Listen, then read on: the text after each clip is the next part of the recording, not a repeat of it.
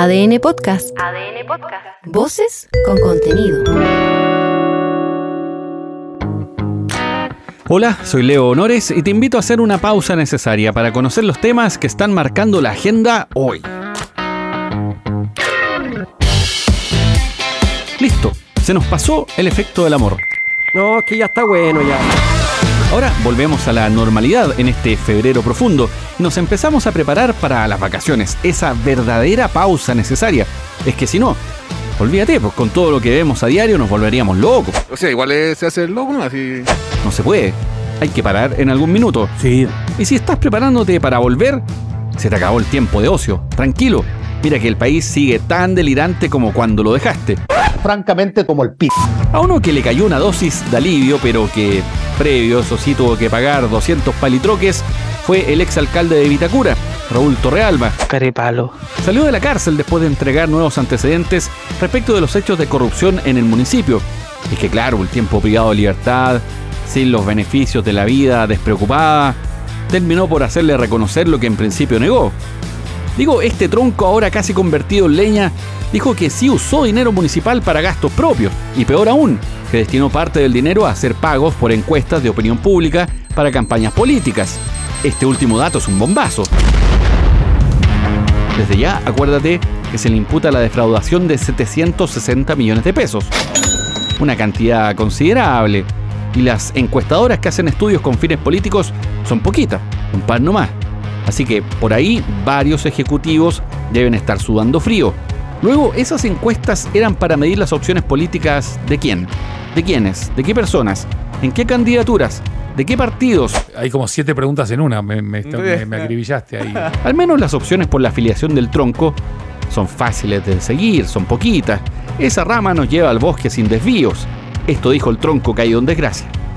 cansadores, la gente de General Almería han sido, han dado un trato que, que, a pesar de estar preso, eh, que, que no me, que, que les agradezco. Y ha pasado una etapa y ya viene otra y, y falta mucho por andar en este país. La gente que me conoce sabe perfectamente que mi patrimonio, antes de ser alcalde, era mayor al que cuando me fui a... Hay temas que yo he reconocido desde el primer día y lo he reconocido el lunes ante el fiscal. Y hay de otros hechos que ustedes comentan todos los días, por ejemplo, acabo de ver en algún canal de televisión de que todavía tengo paredes con dinero y no han tenido ustedes la el rigor periodístico, el rigor periodístico de, eh, de decir que eso es falso. Ya, pero que su patrimonio haya sido mayor cuando era alcalde o antes de eso, no lo exculpa de eventuales delitos, ni tampoco habla muy bien de usted como gestor de su propio dinero, si se lo gastó a lo loco y terminó usando fondos que no eran suyos, sino que de la municipalidad, pues clases de ética, de administración, eso como mínimo. Y ya que ahora que está con arresto domiciliario, algunas clases de fotografía también, pues, para que se sume a Artsmate o OnlyFans o cualquiera de esas plataformas. Por ahí tiene una opción de capitalización sin moverse de la casa. Porque un emprendimiento de relleno de paredes, como aislación térmica podría ser también, pero eso le va a tomar más tiempo. Y tendría que tener libertad de desplazamiento. Y eso no estuvo en el acuerdo con la fiscalía. Eso tuvo que doler. Este es el fiscal Francisco Jacir. se fundó en un, en un acuerdo en virtud de diversos nuevos antecedentes que no podíamos como Ministerio Público soslayar. En primer término, decía relación con la colaboración del imputado a la investigación, que se dio en dos órdenes de cosas en la última declaración que él prestó hace unos días. En primer lugar, un reconocimiento de la mayoría de los hechos por los cuales ha sido formalizado y en segundo término, dio a conocer hechos nuevos sobre los cuales no existía investigación al respecto desde que no era conocido por el Ministerio Público y a su turno también el imputado hizo un depósito con el objeto de reparar el mal causado eh, de 6 millones de pesos En este caso hubo otro giro, y no de cheques ni de dinero. Es que claro, después de ocho meses en prisión preventiva, como te decía, digamos que cualquiera se replantea las cosas, la vida y algo más, al punto de reconocer que se gastó el dinero en estos temas personales. Pese que en principio había dicho que no. Por ahí esta vuelta genera mucha... mm, ¿Cómo decirlo? Mejor no lo digo, y que lo diga Juan José Lyon, director de América Transparente. Estamos hablando que son delitos de fraude al fisco, de que son montos bastante importantes, pero yo dudo que por la gravedad de los delitos esto termine en una pena eh, sustitutiva. Estamos hablando de que bueno, si uno lo compara en rojo, hubo malversación de fondos públicos municipales también por una asesoría y fue condenada. Acá lo que uno esperaría es que también haya una condena y estamos hablando, a ver, yo creo que el alcalde tiene razón cuando dice esto está por recién comenzar. Esta investigación es de esperar avance, tenga consecuencias, se logre establecer responsabilidades, sanciones, amarrar las manos a los que se pasan de listos en los municipios, de modo que idealmente no vuelva a ocurrir. Eso en un mundo ideal, no en el país de nunca jamás, del nunca pasa nada, de la copia feliz del desdén. Hasta que la gente se olvida que Chile no tiene memoria, o muy corta memoria. Cuando uno se quiere, me amo, te amo. Cuando uno tiene una alta valoración de sí mismo y de su función en la sociedad, y si aún así y aún más tiene plata guardada, uno se regalonea, se da un gustito en la sección de gastos. Me lo merezco. Se merece una colleja por payaso y vacilón. Algo así, con un platal, fue lo que pretendían hacer los ministros de la Corte Suprema con la compra de estos 22 autos Lexus, vehículos de lujo, proporcionales a la dignidad del cargo, por supuesto, como hemos dicho. Sin embargo, absolutamente una evacuación fuera del tiesto, dado el escenario actual del país. Y por supuesto, la necesidad de austeridad en el gasto. Los ministros de la Corte Suprema llegaron a sentarse a sus sillones con una lista interminable de rosarios ciudadanos, de contribuyentes. Nosotros nos sumamos también, porque con esta genial idea de los Lexus se nos reventó el enchuchómetro. Ahora no funciona y no sale nada barato repararlo. Si un equipo de alta tecnología.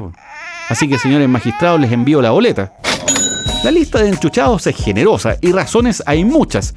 Esta es la vicepresidenta de los trabajadores de las corporaciones de asistencia judicial, Zulema Díaz. Es una ofensa a los funcionarios y funcionarias de las corporaciones de asistencia judicial y también a nuestros usuarios y usuarias que día a día enfrentamos la precariedad con la que tenemos que cumplir nuestras funciones. Esto último se caía de Maduro. Es que claro, la percepción de la justicia, de los jueces, de sus decisiones, lleva años de caída. Pese a que hay encuestas que van y vienen, la sensación de que hay dos justicias se instaló y ese es un pésimo antecedente que no hace más que acrecentar la sensación de injusticia y de desigualdad. Yendo un poco más allá, desde las señales, conversamos con Cristian Riego, impulsor de la reforma procesal penal en su minuto, y él ve dos errores en esta idea de la compra. La Corte tiene el deber primero de cuidar el, el, presupuesto fiscal y el hecho de que haya recursos, digamos, que a lo mejor pueden sobrar o que no se han gastado, ¿cierto? No quiere decir que los funcionarios públicos puedan ponerse a gastarlos innecesariamente. Pero sobre todo creo que es un error porque hay otro deber que tiene la Corte, que es el deber de cuidar su prestigio, el prestigio de todo el sistema judicial, como cabeza del, del mismo, pero su propio prestigio. Y yo creo que si hay una cosa que está puesta en tela de juicio hoy día por la ciudadanía es el prestigio de las instituciones. Después de todas las críticas, las opciones no eran muchas. Una era perseverar y con toda propiedad alegar sobre la independencia de los poderes del Estado y maní con todo, que se jodan los reclamones. Otra, reconsiderar la compra o buscar modelos de autos más baratos, pero igualmente funcionales. ¿Cuál fue la decisión de la Corte Suprema? Este es el secretario del máximo tribunal del país, Jorge Sáez. Escucha. Formalizada la petición de aplicación del saldo inicial mediante oficio 3DF número 538 de 26 de enero de 2024, dirigido a la Dirección de Presupuestos, no ha habido respuesta. Atendida las consideraciones expuestas, con la cuenta detallada del director de la Corporación Administrativa del Poder Judicial, se decidió dejar sin efecto el acuerdo adoptado para la compra de 22 automóviles Toyota Lexus modelo ES300H que se tomó por la mayoría de los miembros que concurrieron a esa decisión. ¿Cuántos almuerzos familiares, fiestas o tertulias terminaron abruptamente con la frase de algún comensal que pedía la salida de militares a las calles? Seguro que no pocas. Antes, hoy, en el futuro también. Es que claro, las Fuerzas Armadas por definición están para defender a la ciudadanía, al país de amenazas externas. Están entrenadas y distribuidas con el objetivo de neutralizar esas amenazas. Y por neutralizar me refiero a anular, destruir, eliminar, matar, por cierto. Las labores de orden público están varios escalones por debajo en el uso de la fuerza. Me di la vuelta larga porque el Ministerio del Interior defendió al Consejo de Seguridad Nacional, el COSENA, luego de que hubo una serie de críticas de la oposición. Se hizo público el acta del encuentro y sorprendió la cordura con que se plantearon algunos temas, contrastando con los termocéfalos. El ejército, por ejemplo, planteó que no se tiene entrenamiento, educación o equipamiento adecuado para abordar el orden público. La FACH pidió claridad sobre los efectos operacionales para sus integrantes, mientras que también se pidió claridad sobre las reglas del uso de la fuerza. Esta es la ministra del Interior, Carolina Toa. Creo que en general la experiencia comparada de, presencia de Fuerzas Armadas en zonas urbanas tiene especialmente un foco disuasivo, pero además tiene un foco de liberar dotaciones de policías para ámbitos en que son indispensables y no pueden ser reemplazados por militares. Entonces, esas dos cosas combinadas se logra una buena forma, digamos, de sacar esa, esas ventajas que tiene una colaboración a través de esta fórmula de infraestructura crítica que estamos hoy día discutiendo en el Parlamento la presentamos en el COSENA y estamos tratando de generar las condiciones para que se pueda aprobar, además en tiempo útil. Un tema importante tiene que ver aquí justamente cuál es la infraestructura crítica. Y además, cuál es o de qué manera se implementa este rol meramente disuasivo. Respecto del proyecto de infraestructura crítica, está hoy en el Congreso.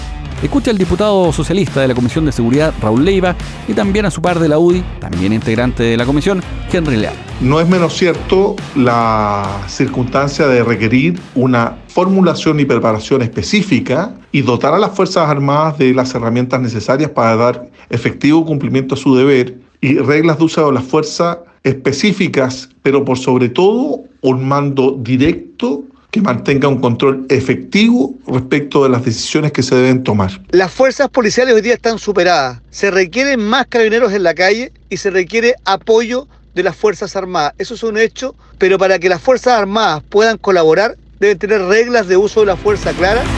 Como sea, en lo inmediato esta posibilidad es una solución temporal, se parcha.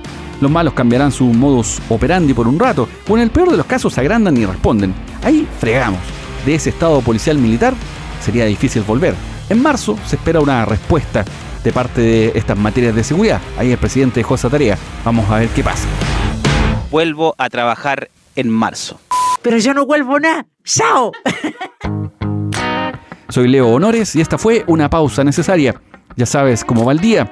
Comparte este capítulo o escucha los anteriores en adn.cl, sección podcast, en podiumpodcast.com o donde escuches tus podcasts.